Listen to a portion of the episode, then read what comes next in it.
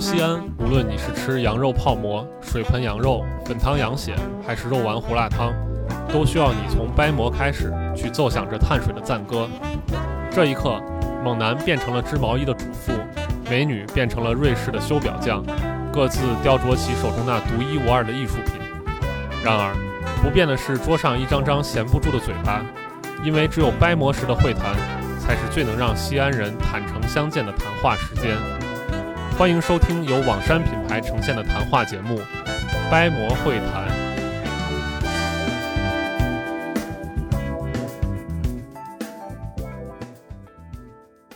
Hello，各位听众朋友，大家好，欢迎又来到由网山品牌出品的西安本土谈话栏目《掰馍会谈》。今天又是我们三个熟悉的嘉宾啊，呃，我我不是嘉宾啊，我不好意思说自己是嘉宾。呃，我是来蹭话筒的白师傅，还有我们今天来的网山品牌主理人林康，呃，林总跟大家打声招呼。大家好，我是林康。呃，还有呢，我们另外一位就是网山的小编小石。Hello，大家好，我是网山的小编辑小石。啊，相信此时此刻大家已经听了我们就是上期的节目啊，估计有的朋友已经听了好几遍了，不知道你们觉得我们上期节目录的怎么样？这是上期节目呢，是网山品牌和我们三个人第一次。做这种播客节目的一个尝试啊，如果大家有什么意见呢，可以在这个评论区给我们留言，然后我们听到以后也会进行一定的反馈和改进。那好了啊，话说回来，这期节目呢，现在此时此刻呢，实际上已经是二零二零年的五月了，距离我们录制上一期节目已经过了很长一段时间了。但是为什么这段时间一直没有录节目呢？那不是因为我们不够勤奋啊。这个问题是出在哪儿了？相信大家也都知道，今年从开年到现在，我们每一个人，包括全世界啊，都受受到这个疫情的非常广泛的影响。所以，我们三个人呢，也是呃，也是不太有办法能聚在一起见面来录这个节目啊。今天算是我们这个疫情过后也才见了这么几次，来来确定我们第二期的这个方向。那我先来问一下林总和小石啊，就是呃，你们两个在这个疫情期间都在干些什么？疫情期间，其实在家里禁闭了没多久，我们就开始出去转啊。我和我老婆在西安城市周边开车兜兜风呀什么的，倒也没走远。啊，看来林总还是比较不怕死的啊。我像像我这种人，就是一直宅在家里不敢出门，就就直到最近我才是敢走出家门，然后才开始重新拥抱这个世界。那小石呢？呃，我疫情期间关禁闭了一阵儿之后，就实在是憋不住了。然后在夜深人静的时候，跟我同学就觉得病毒也该睡了，我们就悄咪咪的就窜出去了。然后主要就是围绕在城里头乱窜。看来你们两个人都生性都是比较自由奔放的。实际上，我其实跟二位也有一个共同的爱好，这个爱好呢就是逛街。但是要不是病毒阻拦我，我其实也跟你们一样，早就跑出去了。那那小石，你刚说你午夜时分爱在这个城里面乱窜，那我问问你，你一般都爱去哪儿转？呃，因为那个就是我家住在含光门那一带，然后主要就是南边，然后顺城巷，然后一路溜达，然后主要的路线就是从含光门起，然后溜到南门，然后。再走到钟鼓楼转一转，然后再迂回溜一圈儿，因为城里的街道还是比较有味道的，偶尔转一转会发现一些挺有意思的事情。呃，其实跟这个疫情前我也是这样的，我就是特别喜欢在这个就是西南城墙角的这一片儿，就里面这这个 block 去去去转。呃，今天呢，我们就跟林总跟小石，我们来一起聊一聊。我们三个人对于逛街这件事儿的体会，那林总，你对逛街平时你是喜欢去哪儿玩？还有你对这个事情你是怎么看呢？呃，我就说一下我这一年中比较印象深刻的逛街经历吧。我和我老婆在去年年底的时候回了一趟我的老家，我老家是福建，我们回泉州去转了一圈，因为我姐姐在那边住着，我们去探望她，顺便在那个泉州古城逛了一圈，让我十分震惊。泉州是个是个好地方，而历就是历史非常悠久嘛，对吧？刺桐以前的刺桐港，对吧？现在泉州城。对，其实我在上大学的时候在泉州那一带逛过，但是当时已经时隔很久了。现在有了稍微丰富点的人生经历之后，再去逛，就发现啊，你泉州是整个福建 GDP 最高的一个大城市，它竟然有一个那么大的古城街区，这是让我十分震惊的。因为我以前在对老家的闽南文化没有太多深刻的了解，但这次仔仔细细逛了几天之后，发现泉州就是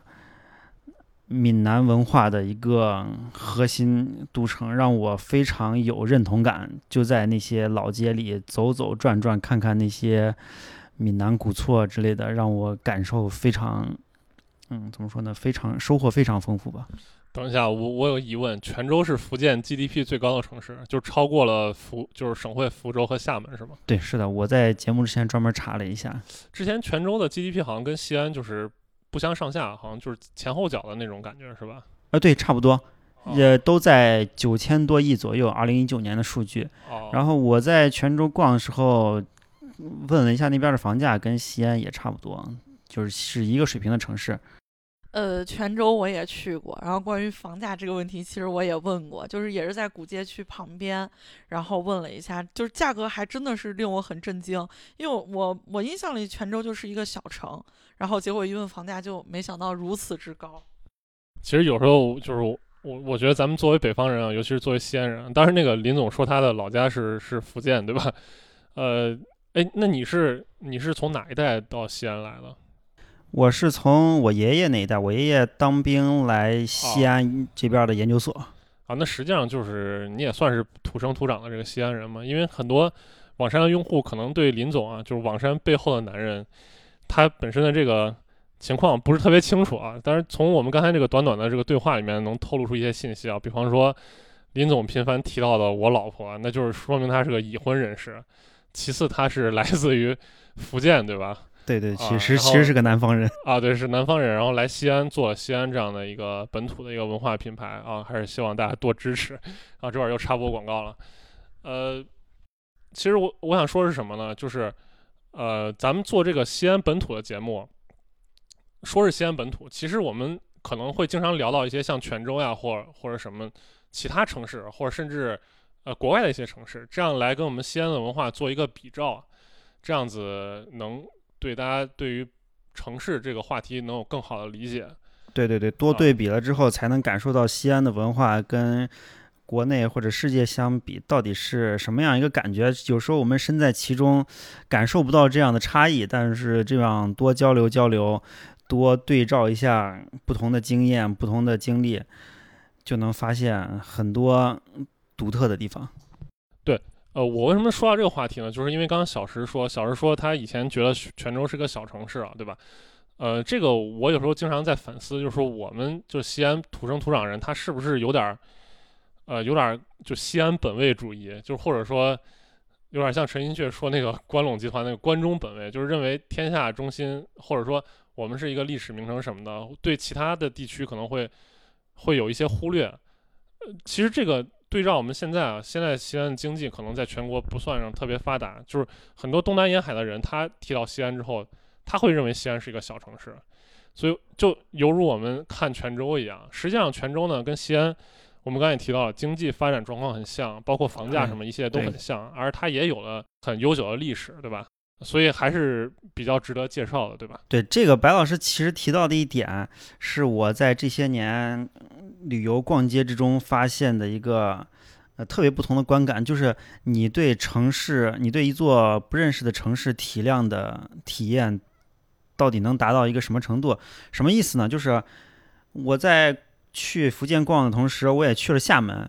当时。我就去鼓浪屿又转了一圈，虽然鼓浪屿现在没什么可转的地方，非常不推荐大家去。但是对于鼓浪屿那座岛屿的整个，我是转了一一整圈的。在那上面转了一圈之后，我回来查资料发现，鼓浪屿的面积只有西安城墙范围内面积的大概有五分之一大小。但是你会发现在鼓浪屿逛的时候，它有好多别墅，有起起伏伏的道路，还有海滩，还有小山。你会发，让人感觉那是一个很大的地方，但其实它的面积很小。这个在逛街的体验当中是一个，我觉得是一个非常独特一个对比。我是不是可以这么理解？就是鼓浪屿的实际面积是不是就相当于我们从钟楼比如说到北门儿，然后那边到西门儿，这么这么一块儿，对吧？差不多，差不多。我查数据感觉，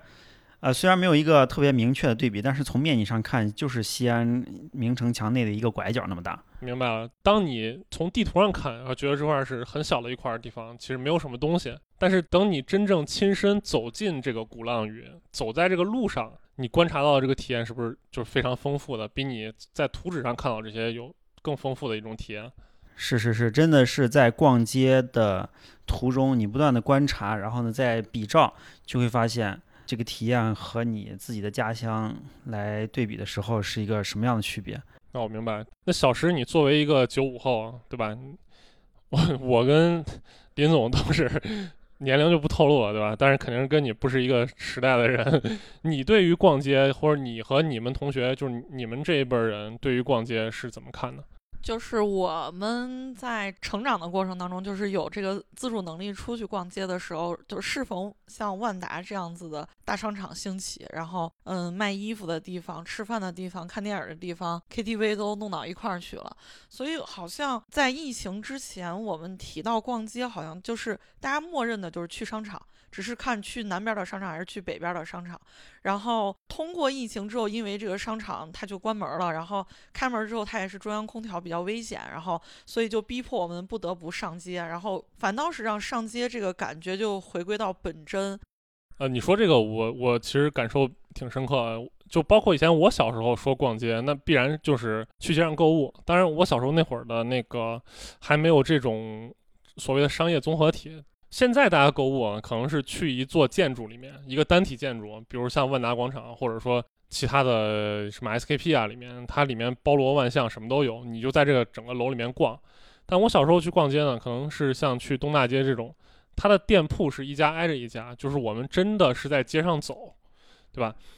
呃，我相信很多人跟我的感受一样，就认为逛街就是去购物的，去逛商场的，实际上并不是啊。首先，我们得理清一个概念，所谓的逛街是逛什么呢？在七十年代的时候，在日本有一群人，这群人呢，他可能是一些建筑师，或者说建筑史的学者，或者一些呃设计师、艺术家之类的，他们发起了一种运一种运动吧，或者一种活动，叫路上观察学，就是他们把这个试图把它做成一门学科啊，当然这个不一定被现在可能还没有被这个主流这个学界认可。他提出的理念就是说，到路上去观察一切可以观察的事物。他们所谓的逛街就是走街上看，包括这个街上这个井盖、下水道这井盖这个图案有有有几种样子呀？然后它每条街道上有几个井盖，井盖是什么样子？这个井盖分布有什么规律？哎，为什么这几个井盖出现这个街区？然后另外几种图样的井盖出现另外一种街区？它可以从街上，就是我们可以平时看的平平无奇的一种东西，它能从中看出规律来。甚至它能总结出一些逻辑在里面，就像有点像一个这种解谜的游戏一样，这样子的逛街其实就让人就感觉体验就很丰富了，对吧？啊，比如说在咱西安这边逛街的时候，你就会发现西大街那边莲湖区政府给明城墙内好几个街区标记了唐长安城里政府机关的遗址所在地，有那么几块石碑。我前些年在西大街逛的时候才发现那个东西，然后就觉得原来平淡无奇的西大街上，当时是这些什么鸿胪寺呀、什么御史台呀等等这些地方在这条街上，然后就有一些这些细节，确实通过政府这些项目摆到里面，哎，还挺有意思的。关于逛街这个观察，我是我不是这种从专业角度，我是通过。自己摄影爱好，做街头摄影的时候，就会发现，呃，值得观察的地方非常多，而且你特别需要切换场景。摄影本来就是一种摄影师的观察的艺术，他只是把观察的结果呈现给你们看。呃，尤其街头摄影是这种这种观察的一个特别突出的一个体验。像在街头拍照的时候。我们就不能去像小石他们这些年轻人经常常去的商场里面，因为景别都非常相似，商场里面的道路啊什么的。就就是现在商场总给我感觉就是现在这个我们这个资本文化比较发达的一种产物。就是其实你去看各地的商场，包括北京啊、西安啊，或者说其他城市，它商场里面的那些品牌啊，它的那些餐饮，然后包括卖衣服的、卖鞋子的，其实来来回回就是就是那么几种品牌。你进到一个商场里面，基本上都会有什么优衣库呀，或者吃饭的有一些，哎，这名字我就不提了，对吧？不给他们做广告。你会发现，走到全国任何一个商场里。你进去，从装修风格，从这些品牌，你只要进到这个楼里，你分不出你是在哪个城市，对吧？所以商场其实它建出来是为本地人生活服务的。真要逛街来寻找这种街头的体验的话，我们其实最大的收获就是那些独立经营的小店、小食摊儿，或者是本本土的一些别处没有的菜市场呀，或者是主题街区啊，或什么这样子的。对你，你你说这个挺对，这因为就这些东西是本土的文化和本土的这个人他自己生长出来的，他不是说来了一个资本把别的地方的东西给你复制到这儿一份，就不像那些连锁店一样，你这边开一个优衣库，我立马投钱，我在这边也可以开一个一模一样的优衣库，这样子这是一种复制关系，而你就是我们一些本土的小店或者菜市场这些东西，确确实实是从扎根于本土，它自己生长出来了，这两个方面是一种比较大的区别，是像旅游当中的。逛街吧，就是要找这种从本土生长出来的东西，才能了解当地的这些生活。要真的到那些建的漂漂亮亮大街上，你反而什么都看不到，都是大同小异的。对林老师说这个，让我突然想到之前我去那个苏州。就是苏州有一条比较著名的商业街叫平江路，就我当时去之前对它的期待就是有点类似西安回民街，什么武汉户部巷，大家都是一样的。但是真的到了平江路之后，就是当你不看它的那些店铺，就是真的店铺真的就是。嗯，真的就是千篇一律的店铺，你反而看到店铺的对面就住着苏州本土的人家，然后有的大爷躺在那个摇摇椅上面，然后那个时候这个街景就给我有一种非常不一样的感觉，就至少在我们北方看不到这种小桥流水人家。然后还有人在那个水边洗衣服什么的，这种街景是在西安从来没有见过的。然后我突然就感觉到，哦，这个时候我是在一个非常陌生的城市，但反倒是走到了他们的主干道上，然后看到周边的奶茶店呀，各种各样的店铺，就让我觉得我好像还是在家里头感觉这样子。啊，是这方面，我也之前在泉州的时候，我逛街逛到了他们的城中村。就是在老城里面没有拆的那些旧房子，就会发现那边的旧房子跟外面街区统一建的楼完全不一样。他们用那种本地的岩石来堆起特别厚的墙，特别糙的一个一栋一栋的石头房。呃，这个都是完全是自发建筑的。当然，建这样的房子就可以看见当时啊这种沿海地区的人民为了生活，然后呢造这种坚固的房子防台风，然后呢又是能。保障又又是取当地特有的材料来建筑，这就非常有意思。对你，你这个说的有有点让我想起一个建筑师，就是王树，获得那个普利策奖的一个一个一个一个建筑师，在就是国内算是算是挺有名的一个一个人吧。他其实做一些城中村改造项目的时候，他会把这个城中村。本身拆下的这些砖瓦呀，包括甚至可能墙上一些标语，它保留融合到新的这种建筑里面去，相当于是把这个城中村的这种文化和血脉传承下去。其实我说这个文化和血脉，大家可能会觉得是一个很高深、很很很玄乎的这样一个词，其实并不是啊。就是刚刚林总说他在泉州城中村里面看到这些事情，其实我之前有个类似的经历，是在深圳。我当时去深圳找我一个朋友，当时他因为大家知道深圳这个。房房租比较贵嘛，他当时就租在深圳一个叫唐朗山山上的一个这个这个村儿里面，那也不能叫城中村了，毕竟在山上嘛。我去找他的时候，我就会发现这个山上人他们会吃一种烤鸡，这烤鸡呢是是怎么样吃呢？他拿一个那种不锈钢的那种盆儿，这个盆儿里面放上应该是木炭什么的东西，然后点上火，然后自己拿一个钢叉就把那个鸡就穿过去，然后把那个钢叉伸到那个火上去烤。然后也也不放调料，也不放什么，就就烤好之后，大概烤半个小时，烤好给你，然后给你一碗那个类似于蚝油嘛什么的那种豉油，让你就直接就蘸着那个鸡吃。但是我说这个东西啊，就是说我们西安人或者说其他地方人吃这个烤鸡，其实我们断然不会想到去拿去去去拿一个钢叉或者什么样子。这个有点像那个武侠片里面经常看到一个场景，说几个人漂流到一个什么岛上，然后去打一只鸡，拿一个那种，就是我小时候那种武侠片里面经常有这样的场景。但是我第一次。看到人这么干是在深圳，在深圳的那个城中村里，这个我是在别的地方都没有看到。当然有有可能是我孤陋寡闻啊，对吧？白老师说这个城中村，其实我感受还挺深的，就是，嗯，就是我之前特别喜欢跟我同学去那个鱼花寨。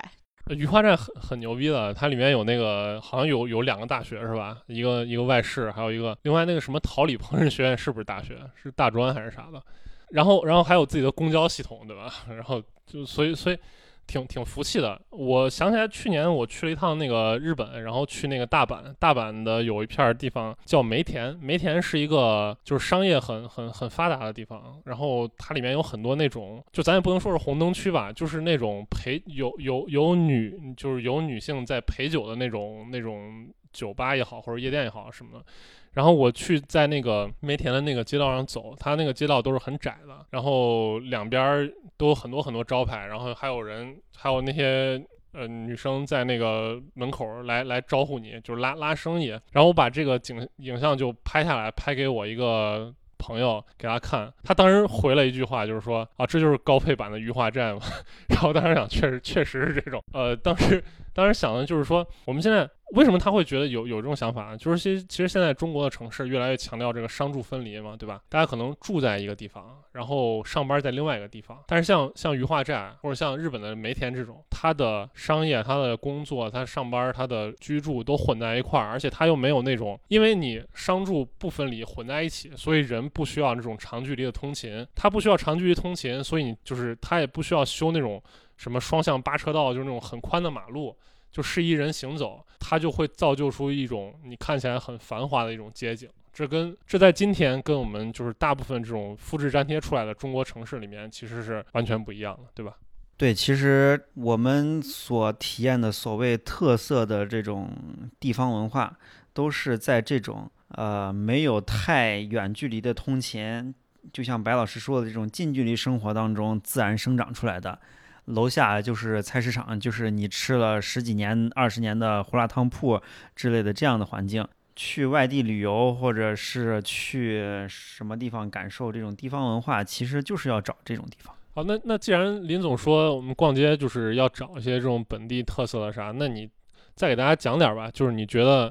什么东西最能体现一个地方的当当地特色？我觉得，比如说我们去到一个外地的城市去逛街。我觉得需要有这几个地方去找。首先是你一定要找当地的集市菜市场，菜市场里面的烟火气是区别最大的地方，而且是最细腻、最生活化的地方。你永远能找出来不同的食材、不同的这种饮食方式啊，等等之类的。还有就是去它的市中心人比较集中的地方。我觉得城市的市中心一般都是老区，你在附近应该更容易找见老街。老街就是我们之前所提到的，在那些年城市没有发展那么。快快的时候，生活距离都很短，会在那儿自然生长出很多当地的生活文化出来。菜市场跟老街，还有就是，当然也要感受一下风景了。比如说，呃，某个城市的景观道，或者是市民公园啊。市民公园这个就非常有意思了。我觉得，如果假设听众朋友们没有来过西安的话，你又想听一下秦腔这个玩意儿是什么东西？你最方便、最便宜的去处，其实就是我们本地的公园儿。给大家推荐城西的丰庆公园和城明城墙东南角的建国门一带的环城公园。这些地方是你天天去都能听到附近居民组织唱秦腔的一个地方。另外还有就是一些景观吧，咱看一些风景肯定是要去的。如果城市有一些什么观景台呀，附近的这个步这种风。景步道啊，大家常去的，我觉得都可以去尝试一下，感受当地人的生活。不一定非要去什么著名景点，而是去当地人最常去的火热这种散步遛弯目的地吧。我觉得。就是刚刚林老师说到那个城市景观，我突然想到，就是我觉得西安的城市景观其实是非常的不一样的。就尤其是你站在高处往下望，因为城墙的存在，突然间就被割裂开了。然后我去过中国很多的城市，我觉得最不同的两个城市，一个就是西安，一个就是重庆。就是，嗯，我以前看那个王家卫的那个《重庆森林》，我就感觉不到，真的有一天你走到重庆，然后才感觉到重庆真的有森林，就是那种钢筋。水泥混成的森林，它高低起落，因为是山城嘛。但是那个重庆森林好像跟重庆没有关系，对吧？对，他是那个，他其实是说的香港的那个重庆大厦啊，呃，据说里面很不安全啊，大家那个去香港的时候，就是住那儿的时候要小心点儿。呃，具体多的就不说了，这涉嫌就是涉及很多问题。刚刚小石和林总说的这个例子啊，我就想到一个什么？就是我逛街的时候，一般会有一个角度。其实我觉得这应该是西安人的一个通病，就是我会去尽量的去找一些有历史的街区去逛。然后呢，从其实从一个街区这条这些街道的名字，或者说它的这个历史沿革，你都能看出很多东西。我就举个例子啊，就是我在西安的时候，我不是我我我一直在西安，就是说。我在西安经常去的一片儿地方，你像林总他说他爱去建国门，就是城城城墙东边那块儿。我是比较爱去哪儿呢？我比较爱去所谓的东关地区，东门外的地方是吧？哎，对，东门外那一片儿，就是从兴庆公园，因为我上大学是在是在交大嘛，对吧？交大离那个兴庆公园很近。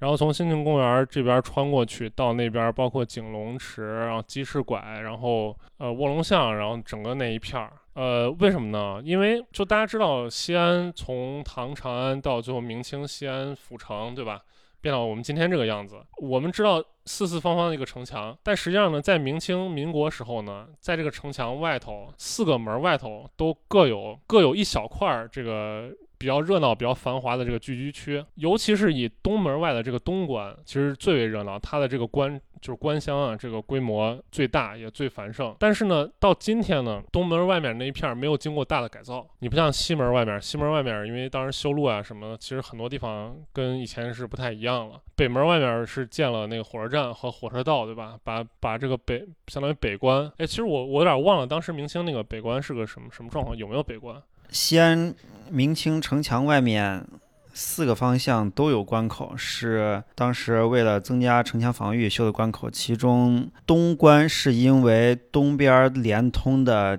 中原地区，是它是往向外通口比较近一些，相当于相当于是那个从东边来的人，他他第一落脚的就哎是是是，所以东边比较繁华啊，对对对，就是。一个是东关那一片儿，它没有经过大的这个改造，而且当它当年就是比较繁华，所以你现在再去的话，你会看到什么呢？就是当年的这些路网啊，什么这种结构啊，会比较好的保留下来。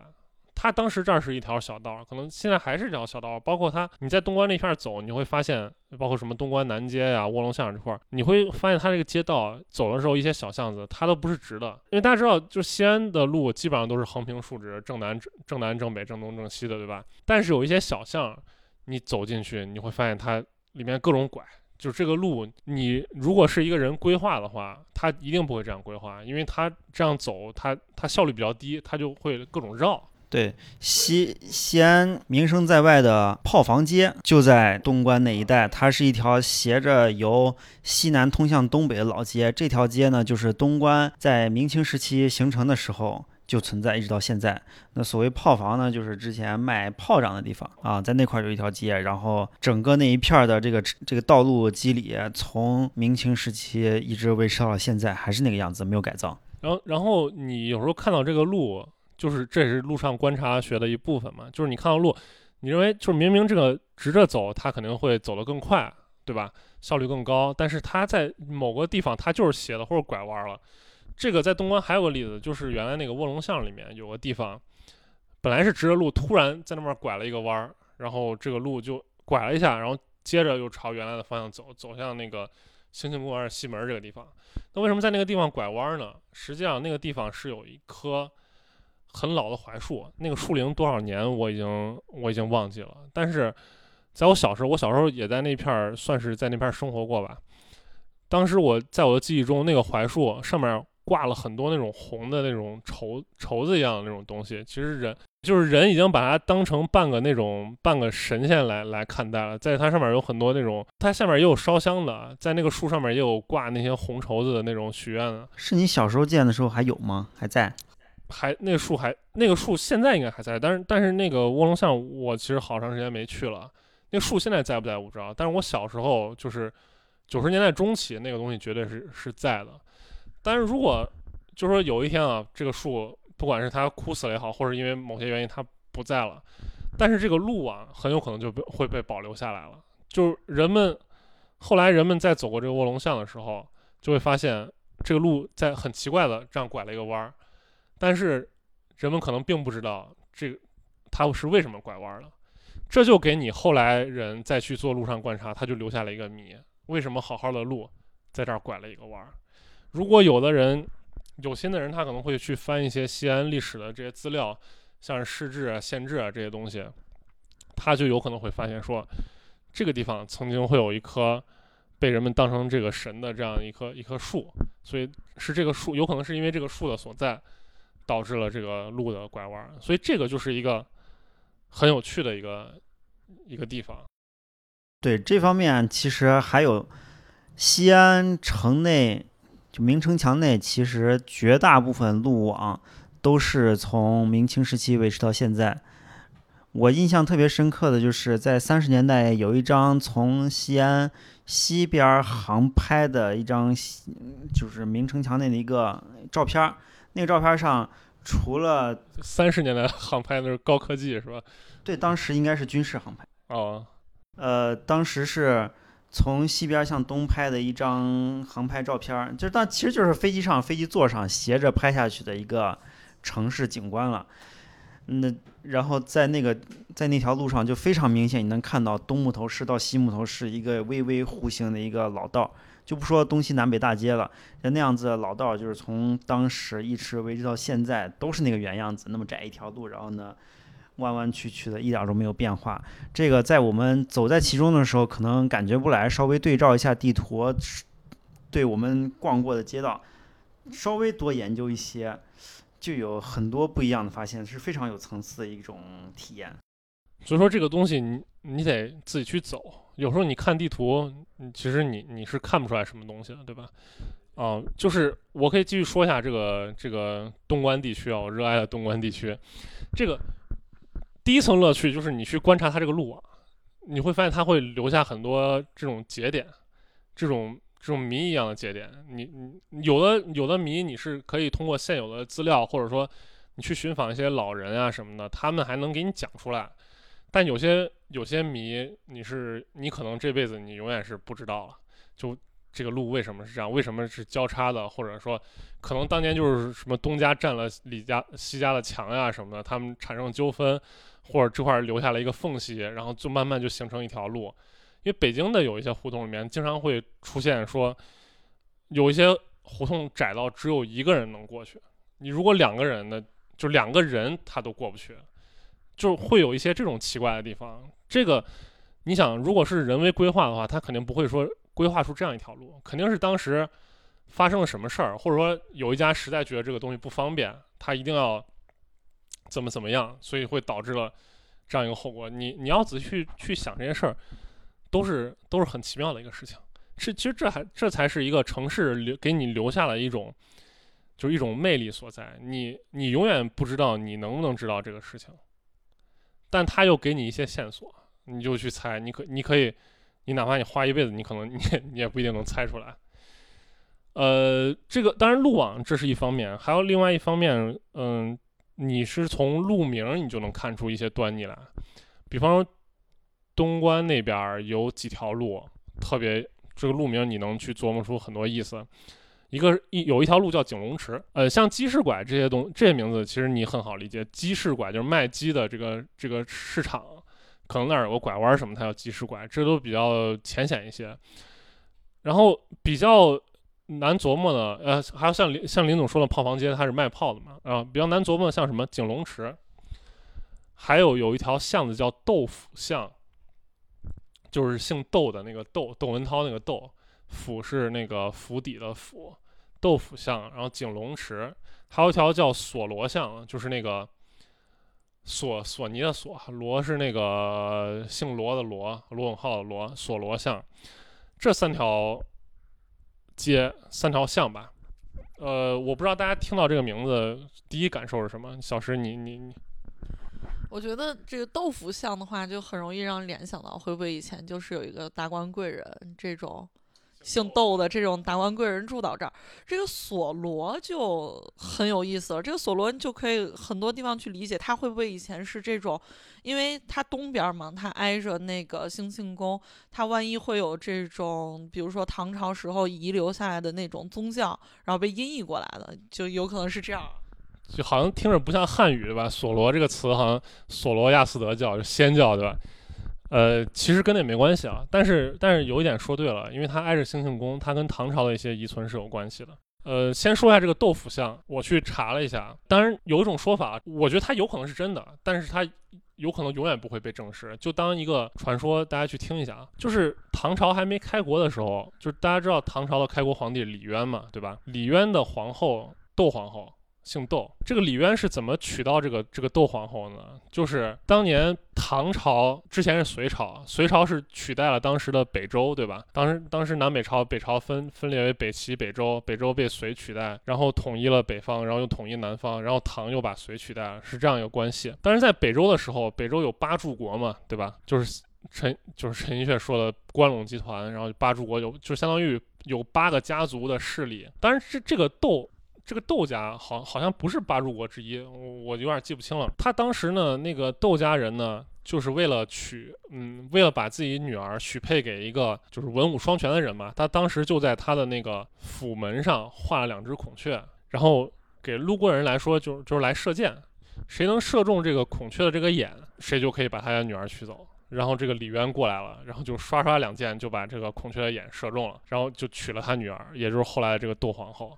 那这个事儿发生在哪儿呢？这个事儿发生有一种说法，就发生在这个豆腐巷，这个豆腐就在这个这条巷上，这是豆腐巷一个名字的来由。还有另外一个索罗巷，索罗巷是什么呢？其实唐朝时候这块是兴庆宫嘛，兴庆宫它当时种梭罗树，种了一种一种树叫梭罗树，在这个地方种的。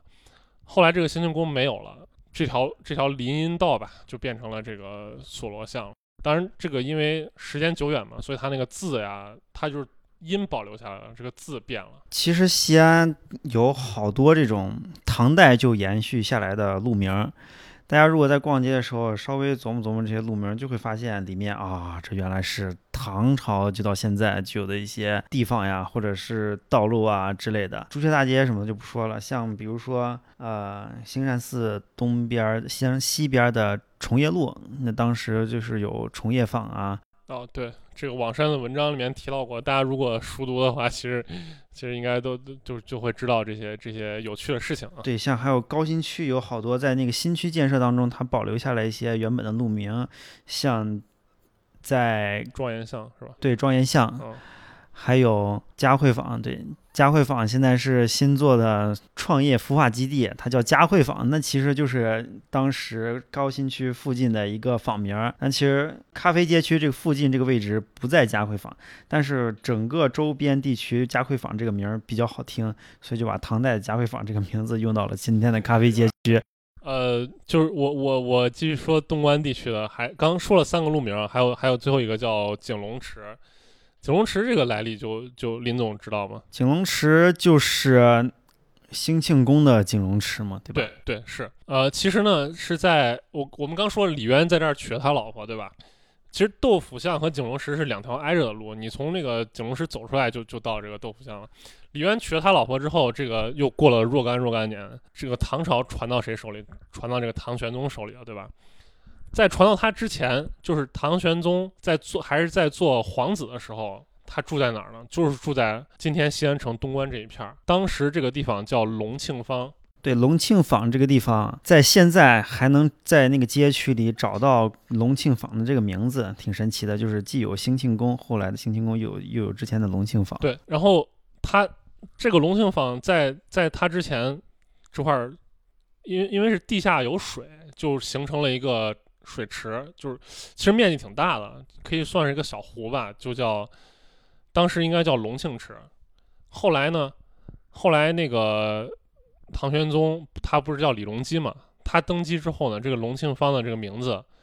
跟他的这个李隆基的这个隆字相当于就冲突了，他要避讳，就把这个隆庆坊改成兴庆坊了。然后他在这个兴庆坊，因为他本身在那儿住嘛，唐玄宗的登基，我们知道唐代的这个皇位传承啊，就是。从李世民开了个头，就是基本上说可以没有，可以说是没有安宁过。在唐的前半期，就是安史之乱之前，基本上都是儿子逼老爸上位，然后安史之乱之后，基本上都是太监干预上位。然后之前呢，唐玄宗的这个上位有可能啊，就是我们现在看这个唐书，有可能他是跟他爸李旦是父慈子孝的，对吧？当然，其实有的人发现了一些蛛丝马迹，说很有可能是也是走的类似于一种政治上的这种逼宫的这种感觉，才才让这个李旦把位子让给李隆基的。但是他为了做这个事情呢，他肯定会要有一些。政治上的铺垫，像刘邦砍蛇啊，或者说那个狐半夜狐狸叫呀，是 What does the fox say？就是这这这这类的，就这类事情，所以他就就是大家就有一天开始就传说这个兴庆池里面出现了龙，就预示着在这块地方啊，就将因为龙是代表皇帝嘛，可能就是预示着大家认为这个地方要出皇上了，那是谁呢？那就显然就是李隆基他自己了，对吧？所以他就把这个地方命名为景龙池。所以景龙池这个地方后来随着这个气候的变化呀，随着一系列的事情，它这个水就就就就干涸了，干涸了，但是还有这个路名在这儿保留着，这也是唐代兴庆宫的一部分。所以我每次我当时在交大上学的时候呢，比较热衷于干的一件事情，就是当时在这个景龙池的街口有一家泡馍，我特别喜欢吃，然后我经常就在交大穿越。现在兴庆宫公园走到这个景龙池，走到这个景龙池的这个相当于是南口，然后去吃一碗泡馍，然后再穿越景龙池到那边的那个八仙庵。在走的过程中，我经常就会想到一些画面，就是我读的历史的一些书籍的一些画面，就是就说李隆基这个人，他因为安史之乱之后，不是他儿子李亨。当当上皇就肃宗李亨当上皇上嘛，他就变成太上皇了。然后当上太上皇之后，那个李亨又收复了长安，所以那个李隆基就。就回到长安来居住了嘛，因为他当时已经是太上皇了，而且已经不得势了，就就安排他到这个兴庆宫来，因为他他他本身也比较喜欢兴庆宫，因为这个这个地方本来是他的旧宅，他当上皇上之后把它修成宫了，所以就安排到他住到这儿。他之前特别喜欢的一件事儿呢，就是在这个兴庆宫的这个花萼香辉楼和这个勤政务本楼两个楼上去站在上面去俯瞰这个周边的这个老百姓吧，路过，然后老百姓他当时当皇上的时候。一代明主嘛，比较威风，所以大家看到他的身影，就会就会觉得他很高大伟岸，然后他。他也自己也比较欣赏这种状态，但是等安史之乱过后呢，他再回来，这个心境是完全不一样的。当时你想，他最爱的这个这个杨贵妃也也也也死了，就陪伴在他身边的，就是就是也是年老的这个高力士，就是也是他一辈子的这个好好基友，就是他们孤苦伶仃这么几个人，天天在这个兴庆宫的这个花萼香辉楼上喝酒。有一次看见百姓，就是百姓路过这个兴庆宫楼下呢，就看到他的影子，就开始去给他跪拜啊什么的。就毕竟在那个封建时代。你看到皇上了，对吧？还是发自内心的一种一种激动。然后这个事儿呢，被那个肃宗知道了，他就很不开心，就就勒令这个唐玄宗搬家，你不能在这个地方住，你给他搬到太极宫去。然后他当时就从花下香辉楼就很黯然的就就搬走。现在交大和这个兴庆宫公园那块有个十字路口，我每次过那个路口的时候，我就会想象那块曾经有一个楼，然后这个李隆基曾经在那个楼上俯瞰这个这个他脚下来来往往的这些人们，就我不知道他当时是一个怎么样的心境啊。所以说，当我走到这条街上的时候，我就时不时的会想起这样一个形象，这样一个场景，我就感觉到历史在这一刻和我的这个处境是重合的。我我我，这是大概我对东关那一带一带的一些一些探索。我发现西安这座城市，它的街区，呃，通过这种逛街和体验查找考据，感受起来的底子，全靠唐长安城这个攒下来的三百年左右的历史。这个对于西安城的体验来说，好像是一个非常不一样的点。作为一个历史这么悠久的城市，我们好像在全国很难有一个相同的比照。比如说，如果把我们西安人放在外地去看的话，或者者是外地人来到西安去看的话，不知道中间这个有没有信息差？我举个例子啊，就比如说，如果让一个外地人来西安逛到咱们这个东关地区，你觉得对于一个外地人来说，在这块儿逛，他的收获会更大吗？我我觉得真的不一定，因为首先他得对，嗯，唐史有一定的了解，对吧？而且重要是他得感兴趣。但实际上，从另外一方面来想，就是有的时候人们对历史不感兴趣，其实仅仅是因为我们没有一个很好的渠道或者一种很好的方式让他让他去感兴趣，呃，或者说，就包含我说刚说那个李隆基的故事，实际上就是每个人他其实都有一些失意的时候嘛，或者说就是实际上我觉得这个故事讲出来是能引起一些人的共情的，我相信可能是能引起很多人的共情的。但是你如果把历就是像历史书课本上一样，就是一个干条给他写出来，他可能连看都不看。就是如果说你想让他旅游或者逛街得到一种很好的体验，你必须得用一种比较生动的方式来让他接受这个事情。这这是我我想说的。这这个确实，嗯，像我们西安人之所以对历史感兴趣，就是因为眼前有这么多值得参照的东西。你如果给别人讲的话，或者是自己想稍微知道点儿，你多多少少都得对历史有一些关注或者了解之类的。呃，我觉得对于我来说，就是。尤其是处在西安这个地方吧，就是小的时候总是会被大人带着出去逛街，然后走到这儿的时候，爷爷就会跟你说：“哎，这块发生了哪些历史故事啊什么的。”好像就是小时候你还没有很深刻的体验到历史是一门什么学科的时候，那些历史故事就已经成为你的启蒙读物了。所以很多西安人对历史都特别感兴趣。我觉得这个跟小的时候去逛街有不可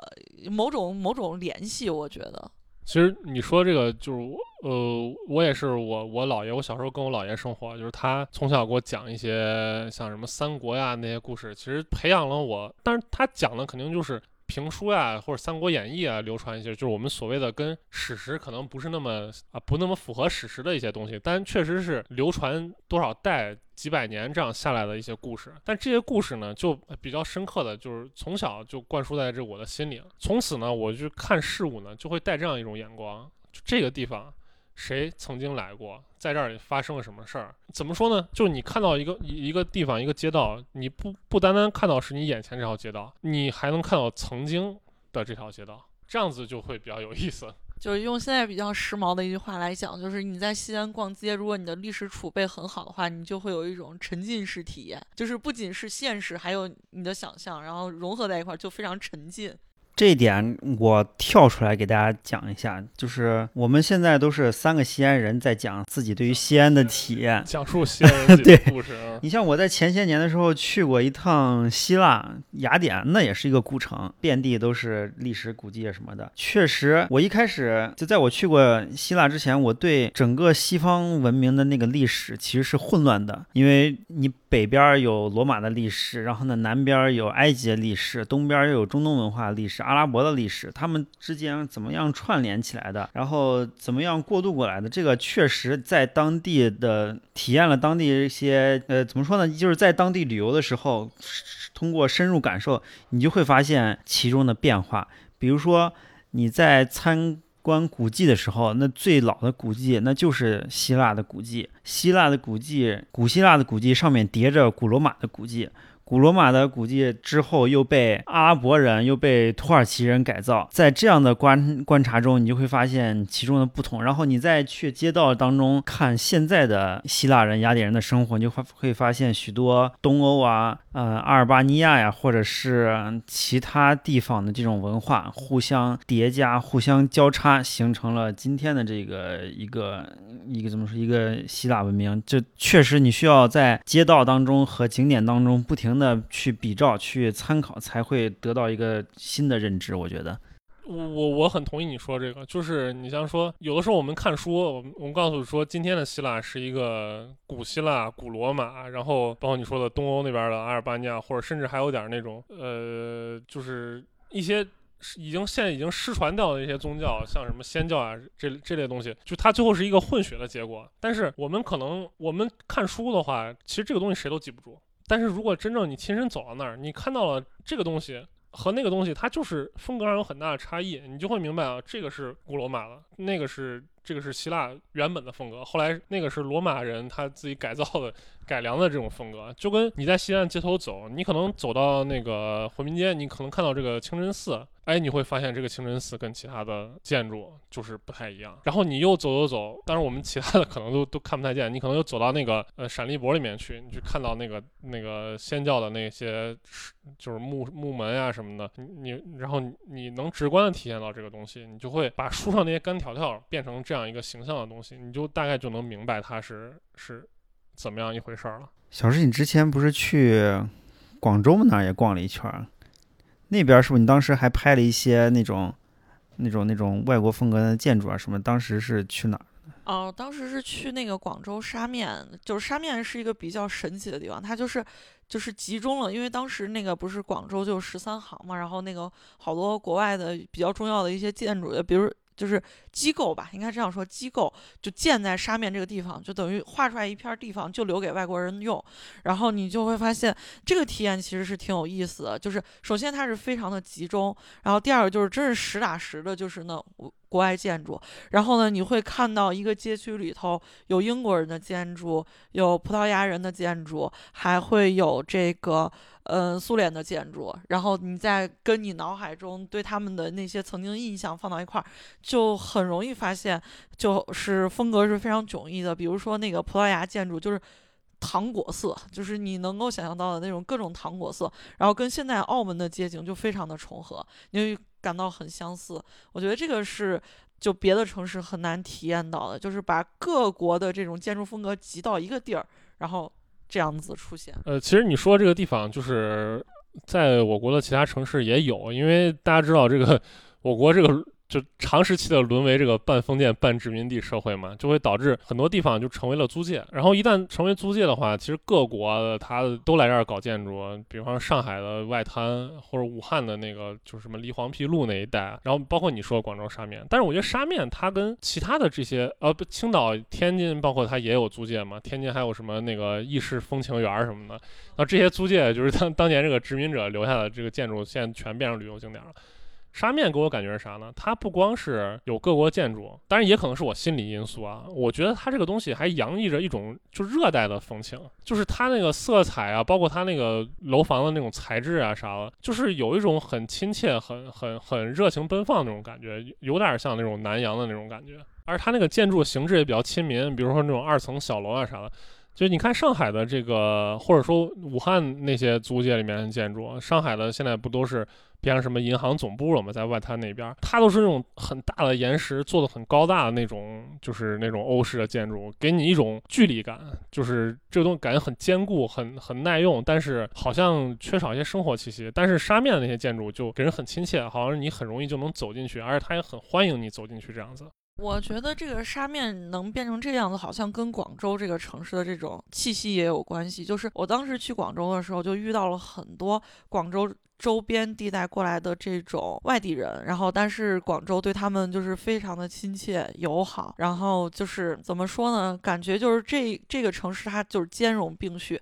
这种兼容并蓄跟西安的还不太一样，就是人文人文气息很浓郁，然后生活也非常便利，然后即便是你在 CBD 也能吃到非常便宜的面，然后就让你觉得广州这个城市就是。既有高大上的一面，又有非常接地气的一面，而且两者是非常兼容的这种感觉。对，这么一说，咱在各地旅游体验，其实好像就是景点儿与景点儿之间只是目的地，其实过程都在逛街，都在街上走啊、找啊、吃啊什么的。对，其实呃，我刚说，其实我刚刚可能说了很多关于历史的东西，对吧？可能会会给大家造成一种感觉，就是说我要逛街，我必须要懂历史。其实，其实这个不是啊，就是每个城市它有自己不同的看点，对吧？那那咱们在西安呢，肯定是最大的看点就是历史了，对吧？或者说你爱西安的一些食物小吃什么的，可能最大的看点是你去吃那些东西。但是在广州呢，广州其实它也有它的历史，它广州是近代非常重要的一个一个港口吧，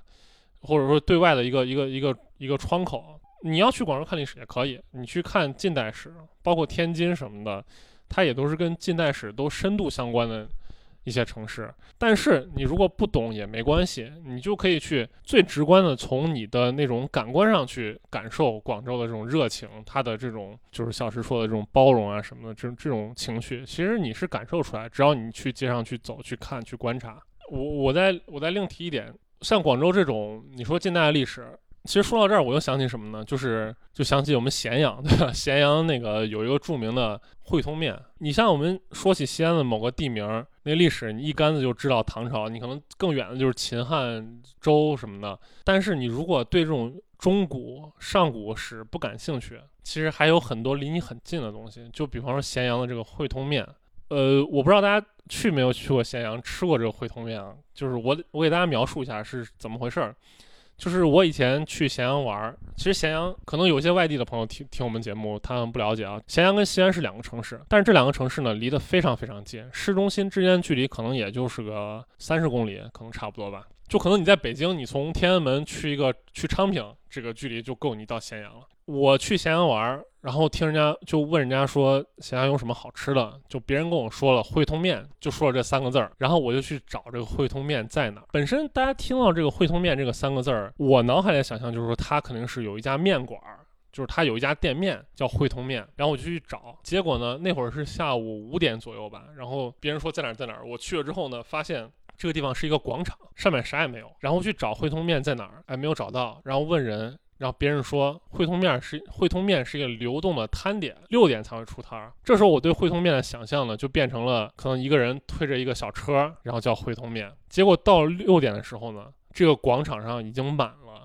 大概有上百家这个摊位，全部卖的是汇通面，然后他们这个面都叫汇通面，只卖这一种面。这个我就特别好奇，就是我在其他的城市、其他的地方没有见到这样一种现象，说我在一个广场上上百家摊位全卖一种东西。这个汇通这个名字哪来呢？这个广场就叫汇通广场，然后这个面也因此而得名，我就特别奇怪。然后我那天就去查了一下，为什么会形成这样一种奇怪的这样的一个一个一个结构。我后来查到什么资料呢？说这个汇通广场得名是因为它这个地方属于一个叫咸阳的一个叫汇通商贸公司，它的一块地。这个广场，所以这个叫汇通广场。在上世纪的九十年代的时候呢，这个汇通商贸公司就是因为经营不善嘛，那阵子很多像这种国有企业，它都经营情况不好，所以呢，他们这些员工为了谋生，就开始在他这个这个广场上摆摊儿，就开始卖这种面。就是一开始就只有几个员工开始卖这个面，后来这个员工呢都学。学他们的这个样子，觉得哎卖得好，然后我也卖这种面，当然这种面还没有名字。后来其他地方的人看了说这个地方哎好像生意很不错的样子，于是都跑到这儿来，都开自己的摊位去去卖这种面了。所以当你下次走过这个汇通面的时候，你。它背后隐含的是什么？是其实是九十年代，包括两千年初，一个国有企业的这个经营下岗大潮这样一个事情。如果你不仔细去深究，或者你不去想的话，其实这层你可有可能就忽略过去了。是，好像很难想象一个咸阳地方特别特色的一个饮食，竟然是来自一家当地的私企，算是吧？呃，应该是国企，当然国企啊，当地当地一家企业的名字，造就了西安咸阳最特色的一个小吃。很有可能若干年之后，这个汇通面的做法可能走入这个千家万户了。可能在别的地方，他也会开这个汇汇通面的这个面馆了。但是这个公司的名字就以这样一种形式流传下来了，可能流传到后世的某某一个时代。然后人们可能有一天有一个人在吃面的时候，就会想到说这个东西为什么叫汇通面？然后他可能会一步一步的去探索，就知道说哦，曾经有这样一家公司，曾经在中国的历史上有这样一个时代，那会儿的人们都经历了一个这国有企业。这个下岗潮的这个这个东西，这个最开始的发端就是，我觉得这这种东西非常奇怪，然后我去查了。其实所有东西就发端于你的一个观察，是在那边逛街，通过自己的好奇心来挖掘这些自己感兴趣的细节。无论你是对什么感兴趣，对历史感兴趣也好，对美食感兴趣也好，或者对当地人的呃其他生活细节感兴趣也好，都能从里面不断的挖掘出这些有趣的细节，来丰富你对这个地方的体验吧。我觉得，对这个你说这个体验，其实刚才讲的都是跟历史啊，或者跟跟一些就是我们所谓有。逻辑的事情相关了。实际上，在在那个陆上观察学这个里面，它有一个名词叫托马森。这个托马森这个词的来历也特别有意思。这个托马斯它形容什么呢？形容一些没有用处的。因为我们知道，我们设计一个东西，按照我们现在设计理念来讲呢，是它是它的功能决定它的形式，对吧？但是有一些东西呢，是一看是明显无用的东西，这个它把叫托马森。首先说一下托马森这个名名词是怎么来的，就是当年在日本的棒球界有一位非常牛的人。叫王贞治，这个人还是一个中国人，就是中华民国的中国人。然后他在日本在棒球界呢，基本上就是跟乔丹在篮球界一样的地位。他至今还保持，就是因为我们棒球这个击球最厉害的就是全垒打，他至今保持着打出最多全垒打这样的一个世界纪录，好像还没人能破。所以他是一个棒球界非常非常牛的这样一个一个一个选手。他有一天退役了，退役之后呢？这个队就说，哎，这王贞治退役了，对吧？他那么厉害，我们得找一个非常牛的人来接替他。呃，去美国引进了一位当时名气非常大的，叫一个叫加里托马森的一个人。结果这个人来了之后呢，就表现大失水准，球也不好好打，就开始摆烂了，就就就出出工不出力，最后渐渐这个托马森这个词儿呢，就变成了一种就是没用的东西，一一个代称，是在这个路上观察学界就是这样的一个名词。但具体到这个托马森具体是啥呢？就是举个例子啊，就是有一次这个路上观察学的这几个创始人在外面转，看到了一个叫他们叫纯粹的隧道。我们一般看隧道，就是为了穿过这个山嘛。我们在山山里面挖个洞，这是一个隧道，然后火车从里面穿过去。但是呢，他看到那个隧道是啥样子呢？在一个火车道上，这个隧道只有一个壳，上面没有山，只是一个拱形的东西，相当于火车进到这个里面了，然后又出来了。但是这个隧道上面没有任何山，没有什么的，就是它不是作为一个穿 穿越某个地方的一个东西而存在，它就是好像只是为了表现隧道这种形式而存在的一种隧道。他们把这个叫纯粹的隧道。然后还有一个例子就是。纯粹的楼梯，就是他走到街上看到一个什么东西。我们知道楼梯是我为了上到一个更高的地方，我们修这样一个楼梯，然后我上去了，比如我从一层修修到二层。那他看到一个楼梯是什么样子？这个楼梯呢，从一面一个楼梯上上上上上上到顶没有东西，它另外一面是向下的楼梯，然后从这个地方又下来，就这个楼梯等于说是他上去之后啥也不能干，就只能再下来，所以他把这个东西称作称作为这个纯粹的楼梯。就是有的时候你走到街上会经常看到一些就意想不到。到这种很怪的东西，就他们把这种东西叫托马森，他们把上街去发现这种托马森作为一个最大的乐趣，就是你是任何逻辑啊，任何设计啊。想象不到的东西，这会给你去观察增添很多很多乐趣。哎，是，其实你说的这些东西，正是一般街头摄影当中非常愿意把它拍出来展现给大家的东西。当然，这些人只是发现这些细节。如果我是摄影师的话，我在拍街头摄影的时候，这些呃非常非常奇怪的东西，对，非常奇怪的东西是非常吸引我眼球。一堆照片中，它是非常值得筛选出来的一个场景，可能。对，确实这个东西你不看到，你是想不到世界上有有这种东西了。就他们那个举的那个托马森的例子，还有个什么呢？就是日本的，他有的时候就是人会在外面养一些花草啊、小动物啥的。他在街上看见了一个那个鸡笼，这个鸡笼是拿啥做的呢？是拿一个旧电视做的。就大家知道那种旧电视。它那个换台还是那种转的那种，就我们现在用的是就是那种平板彩电嘛，液晶的。在之前在上一代是那种很厚、很很很大一个箱子那样一个电视，但是那会儿已经能用遥控器了。但再上一代是那种你手去换台，有一个转盘那样去转的。然后他把那个电视里面掏空了，然后外面那个玻璃还在。然后放一只鸡进去，在里面养鸡。就你走到那个地方，你就会觉得，就这既是一个养鸡的地方，然后又是一个向外界展示鸡的一个这样这种感觉，就是又有点好像回归了这个电视这个东西的一个一个一个本质。这就是一个藏在路边的装置艺术吗？对，就就有这种这种感觉，就是他做这个东西的时候，他是无心的，他就觉得我需要一个东西养鸡，一看这电视好像挺合适的，就把鸡扔进去了。但是你去看的时候，你就你越琢磨这个东西，这个这个味道感觉越明确。其实电视就是把遥远的东西的图像传播给你看，但是假如这个东西近在你眼前，就在电视里面，它其实也是一种传播，就是把这个画面呈现给你看，这。想想还是挺有意思的。对，其实好多，就我还是提到这个，嗯，怎么说呢？街头摄影的这些场景嘛，好多一些摄影师就专门把一些奇怪的场景细节筛选出来，变成一个光怪陆离的城市。如果大家仔细观察，然后呢，在街头场景当中搜集的话，会有很多这种非常奇怪的细节，成为一个有趣的系列吧。这样子，就这两年特别火的一个概念，就是什么什么魔幻什么什么什么什么土味儿什么什么，有很多大量。像这种这种创作者就会去 田间地头，不是田间地头，就是城市里或者一些奇怪的地方嘛，会拍一些一些所谓的魔幻视频或者土味视频。其实我大概看了一下，所谓的魔幻感哪来的呢？实际上就是我们在发展的过程中，国外一直是一个很先进的形象，他们的文化是一个就是很长一段时间是我们去想去学习、想去仰望的这样一个东西。这个魔幻呢，就是很多人想试图去学国外的一种一种。一种文化风格吧，但是他学的过程中呢，他又加了自己的本土的文化在里面，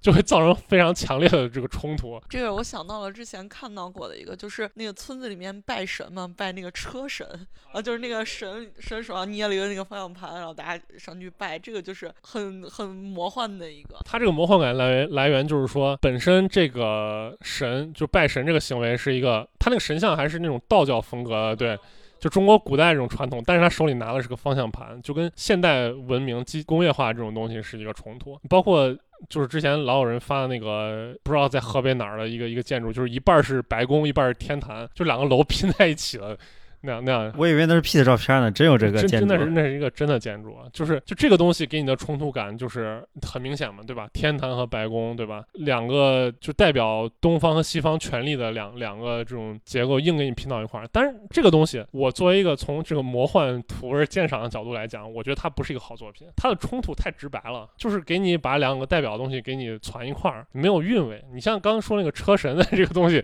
就是稍稍有点韵味，对吧？你你你有没有发现什么更有韵味的这种魔幻的东西？我觉得这种就是拿咱们西安来说吧，就是比较魔幻的一个，就是那个大唐不夜城，我觉得就已经是比较魔幻。然后给这个玄奘身上打光，然后就是各种场景制造出来的这样的冲突。其实我觉得这种魔幻，嗯，它不是客观的感觉，它是其实是主观的感觉。当你眼前的这个东西跟你的客观印象不符合的时候，它就足够魔幻。我觉得这个其实也是上街不同的人有不同的体验的一个非常重要的感觉。可能你习以为常的东西，别人一看觉得我这是什么？怎么这么魔幻？反倒你你觉得这很魔幻的东西，大家都很习以为常。就是当你认知到你与这个世界的不同，并试图找到原因的时候，这个好像是我们逛街当中特别大一个乐趣。而且它是我们每个人，包括不管你喜欢历史也好，喜欢音乐也好，喜欢艺术也好，就是各方各面的人，你都能从中间好像感觉到不太一样的东西。就是因为街景是一个非常冗杂的地方嘛。所以你每个人好像都能找到这种与你客观认知不符合的这种东西。对对，这个你说到主观认知啊，就我就想到了刚才我们在节目前聊到的那个伍迪·艾伦的电影《午夜巴黎》。对。那其实你要作为巴黎人的话，你不关注身边的生活，那就是寻常的街景。我城市。无非就是多了几百年的历史，在当中逛，好像有点感觉。但是有那种就是对当时的这些文化呀，有些了解的时候，你就发现处处都是当时这种文艺发展的一些细节在里面。对你，如果把那个菲茨杰拉德啊、海明威啊，他这些人的作品多多读几遍，反正我印象最深的是一开始他碰到的是那个菲茨杰拉德，跟他在吐槽他老婆怎么怎么怎么样。十九世纪末二十世纪初的好多这种文学家、艺术家，我记得都出现了。像什么达利呀？啊，对，达达利就是达利，他那个胡子还是挺挺标志的。好像还有毕加索吧？可可能是有，我我现在忘了那个电影，我看的早。是我我也是好多年前看。就是用很直白的一种方式，就他可以说是把当时那个情景就就给你再演一遍，只不过他套了一个这种穿越的这种壳子，主角的这个视角给你把这个整个事情都串了一遍而已。对对对，通过一个人的一个逛街体验，然后呢把这些历史事件都串起来，这个其实非常符合我们今天这个主题。其实。你你想想，我们如果把当时，比如唐玄宗他的在唐长安城里面的活动轨迹画出来，就是如果我们能的话，在后来包括比如说慈慈禧太后西狩跑到西安来，他的那个路线行动路线画一画，两个人肯定有不少交集。如果说能碰见的话，我不知道这个这是什么样的一个场景，我不知道唐玄宗会对这个慈禧太后会会说些啥。包括后来的一些民国史上的名人。从从古到今活跃在这片土地上的人，他们都会在某个地方重叠，也包括你，对吧？是是是，哎，就是这个就让我想到好多电影爱好者，他去会专门去这些实景拍摄过的地方打卡啊，就取那个场景。这个有个专门的名词叫就圣地巡礼，就是包括日本的那个动漫里面，它好多地方都是去的实景嘛，就那个灌篮高手的那个那个火火车道那块儿，现在一一堆中国人跑到那儿去拍照。对，还有新海诚的那几部片子啊，都是完全照着实景拍做出来的。其实他这个确实这个文艺作品，也是彰显你这个街头魅力的一个一个一个重要的手段。嗯，对，就让我想到之前那个电影，就是那个《爱在》，它全部都是依托在城市里面，尤其是第一部那个《爱在黎明破晓前》，就是两个外地人，然后在这儿，在这个地方，然后要停留一夜，然后呢，我们这一夜就去街上走一走，看一看，看到的各种流浪诗人也好啊，这种唱歌的也好啊，醉汉也好啊，唱片店也好啊，就是这样子串起了一个城市。我觉得这种城市体验还是非常有意思的。是《爱在》系列非常值得推荐给。对今天我们话题感兴趣的听众朋友们介绍一下，《爱在》小石刚才说的《爱在黎明破晓前》，那个讲的是维也纳的一个景观，然后呢，第二部《爱在日落黄昏时》讲的是巴黎，最后一部呢是讲的是希腊的一个小岛上的一个小古城。三个片子其实都没有特别华丽或者复杂的场景，就是在街头闲逛、聊天、聊聊生活、聊聊这些当地的这些文化或者一些旅游体验啊什么的。这个系列我倒是没看过，但我就听别人说，就是两个话痨在谈恋爱。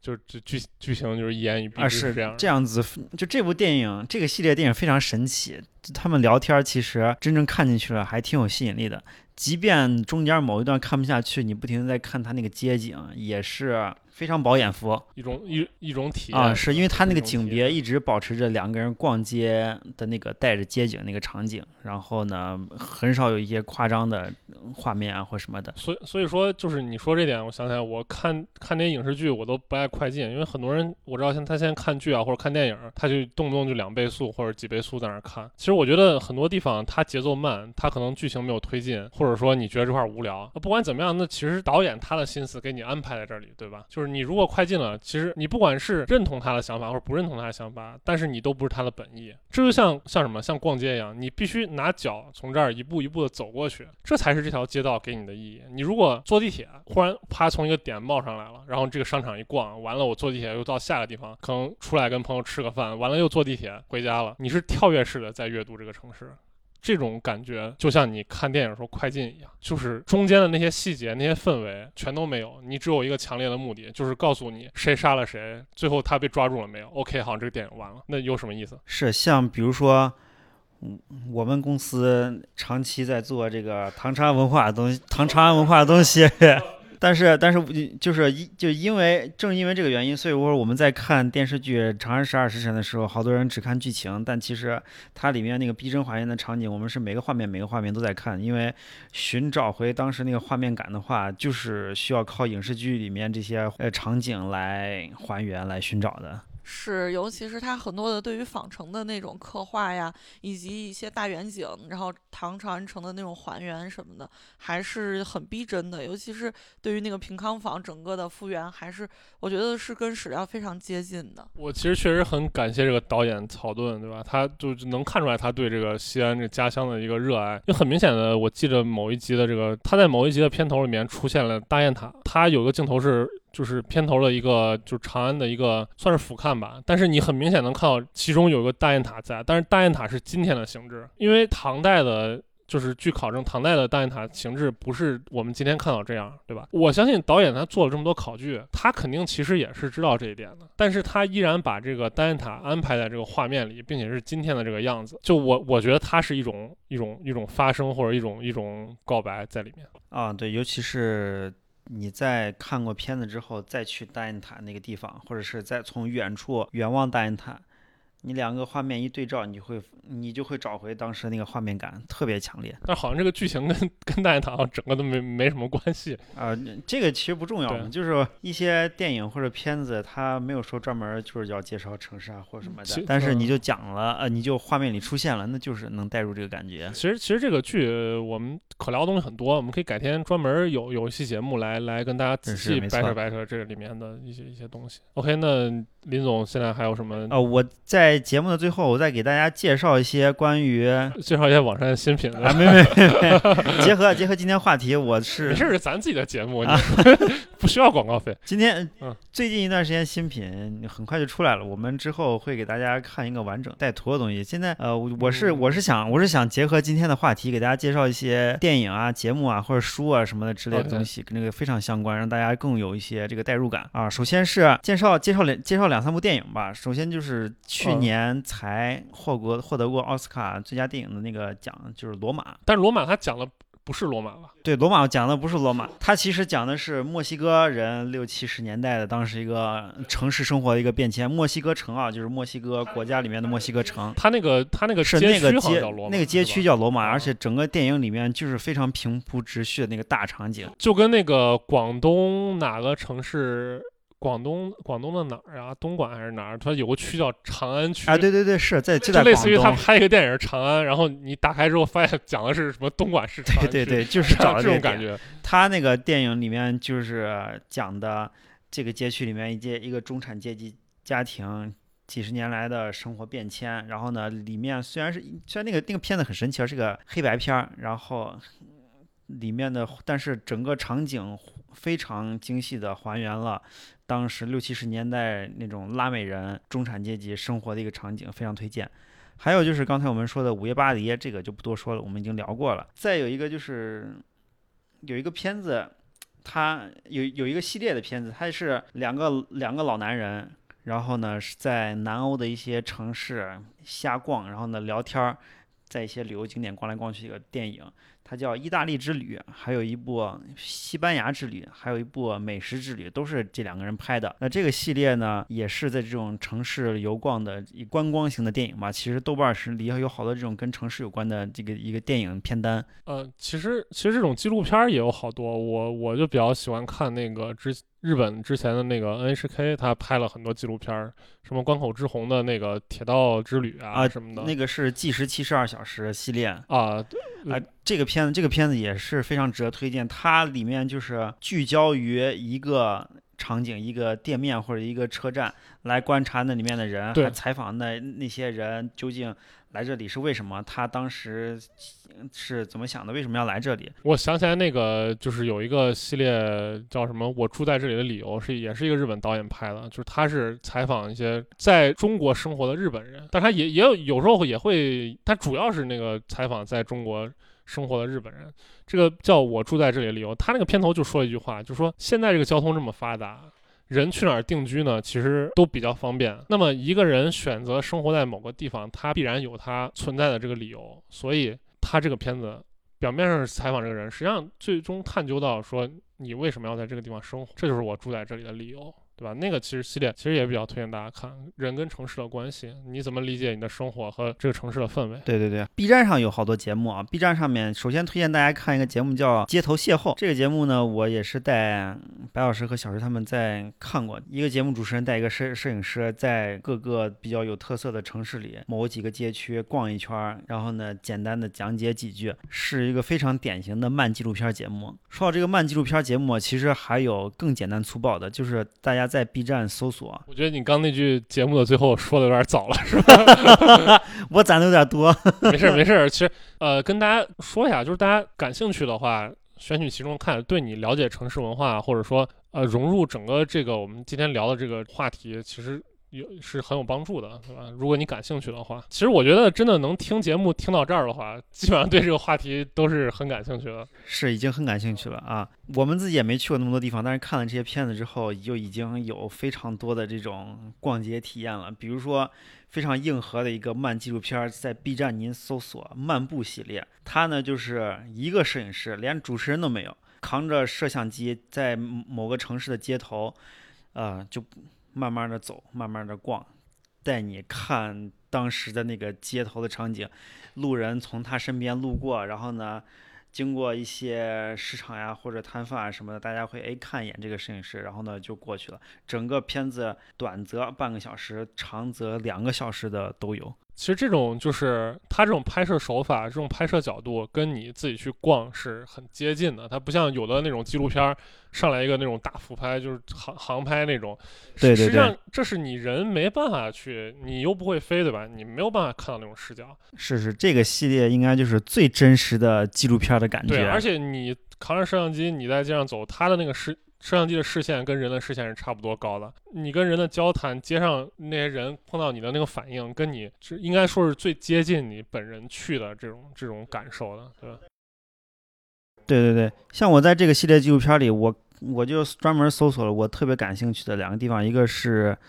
一个是日本忘了哪个寺庙，他在一个寺庙的山路上不停地走，说身边好多人，有的在拜佛，有的在爬山，有的在怎么怎么地。四十多分钟，我就跟着那个剧把这个地方细细的逛了一遍。还有就是我特别感兴趣的意大利的那不勒斯那个城市的那个旅游街道，它就是一个摄像机扛着在那个旅游街区里仔仔细细的慢慢走，身边经过游客，经过骑摩托车的本地人，路过那些旅游纪念品店啊什么的，我真的觉得再看的话我就不用去了。那肯定还是跟你自己去还是感觉是不一样的，对吧？啊，是是是，但就是这样子特别真实的记录推荐大家。然后呢，还有。像我们这两年好多公众号或者是旅游大 V 都推荐菜市场，那么菜市场这个片子在 B 站上也有一个叫“城市腹地”的食物市场，它介绍了欧洲、美洲很多城市的一些城市中心的大型菜市场，然后呢，里面那些本地的商贩他是怎么做生意的，他家卖的什么，他家农场是什么样子的，都有采访，这个是非常推荐的。就是整个连这个行业这个供应链什么，对对对，就是清楚了啊。商呃市场里面某个比较著名的商家，他是卖肉的，或者他是卖有机食品的，都会仔细采访一下。其实像日本的很多这个菜市场啥的，都已经变成非常著名的旅游景点了。像那个大阪的什么黑门市场，京都的那个什么锦市场，还有东京之前那个驻地搬迁之前，很多中国游客到那儿去。其实去到那儿的话。确实能发现一些当地生长出来的，就是我们意想不到一些东西。像之前我跟那个林总、跟小石聊过的，就是说我去我在那个大阪的黑门市场还是京都，我忘了。他那个地方有那个市场里面有个什么，有一个那个泡菜店，但它其实是个酒吧。就是那个泡菜店有点像什么氛围？就是你到咱们的自由市场里去，有一些卖酱菜、卖那种酱油、醋的那种店，卖调料的那种店。就乱糟糟的，然后摆了好多那种泡菜坛子，反正店面看着也不甚干净。但是你到那儿去的话呢，它里面支着那么两三张桌子，他卖啤酒，就他给你打那种就是生生啤酒，然后你你买啤酒，他就给你卖他的那那种各种泡菜，你在那儿吃。我去的时候有很多人，就至少那两三张桌子都都坐满人了，就坐那儿一边喝酒一边吃泡菜。当然，然后旁边就是卖鱼卖鱼虾的，卖什么就奇怪的东西了。然后就在这样的自由市场里面的一个酒吧，这在国内我感觉是我没有见过这种形式。对，我是觉得通过就像你说的，除非你亲自去深入的，呃，串了每个店，然后呢找见这样的东西。那如果你像你这样正要去别的市场，呃，别的国家旅游，然后呢想去这些市场的话，你看一下这个片子，找一下里面就是他介绍那些店面的感觉，你直接去他那个店买吃的，或者是。买一些特色的一些食材啊，或者是呃纪念品之类，我觉得应该是非常到位的。别的地方应该都讲不到这么细的这种旅游攻略，非常推荐。啊，我觉我觉得就是最大的惊喜还是还是在于你预先不知道。假如说我今天看到一篇攻略，哦，京都有一个特色的店，是一个卖泡菜的，里面有有有啤酒。你如果奔着这个去的话，好像就没那么有意思了。但是假如你你走着走着，你突然一抬头，发现哎。这这是个什么地方？我觉得这种感觉才是你在路上逛街、路上观察最有成就感、最有满足感的那一刻，对吧？是是是，白老师说到的这个方向，刚好是我最后要推荐的两部片子。就最最后最后最后两部片子，其实可以把那个这个节目的最后这句话给剪掉。真的是最后两部了啊！这最后两部片子就是讲的。街头摄影的两部纪录片，一部叫《纽约街拍》，一部叫《寻找维维安·迈尔》。通过这两部关于街头摄影的片子，你们就可以发现，呃，专业的街头观察者是怎么寻找街道的特点的。嗯，虽然好像是一个摄影的专题片儿，但是如果大家对城市或者是这种逛街感兴趣的话，通过他们的视角，真正的观察到哪一些细节是这个城市完全光怪陆离不一样的地方，我非常推荐看这种街拍主题的纪录片儿。那这是最后两部了。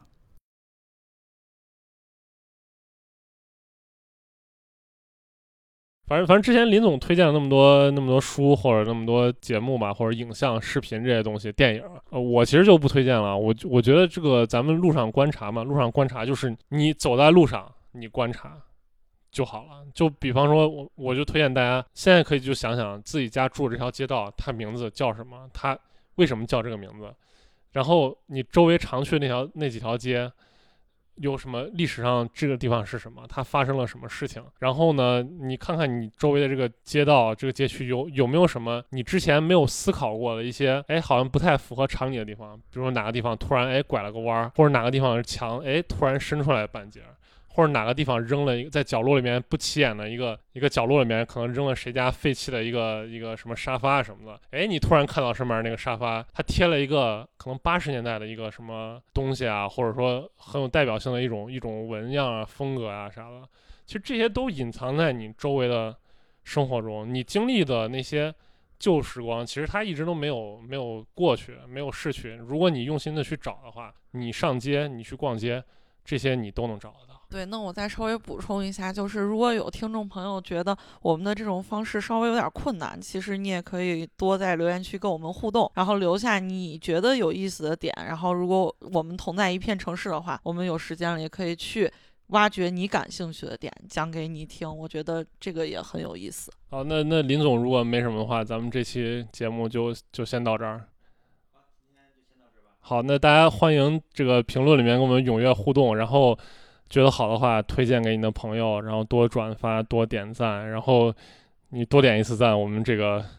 节目做下去的动力又多了一份啊！要不然我们这个三个人聊到口干舌燥，没有人听，我们会很伤心的。最后给大家推荐一首歌吧，放一首歌吧，有没有什么关于城市的音乐？那那就给大家在最后推荐一首歌吧，就是这个南京热心市民李先生的《热河》，就是他在这首歌里头串联起了非常多的路名。然后，因为我也是听了这首歌之后，才对南京有更多的不一样的体验。那我觉得，对于城市的体验，其实也可以从一个文艺作品或者一首歌开始。我觉得这也是一个不错的起点。啊，行，那大家就是因为种种原因，我们就不把这个歌放到节目里面来了。大家就去找这个自己自己各显神通啊，去能找到地方去找，就是就是南京市民对吧？就是就是那个南京市民，the 南京市民的歌，你你大家去找，肯定能找到热河对吧？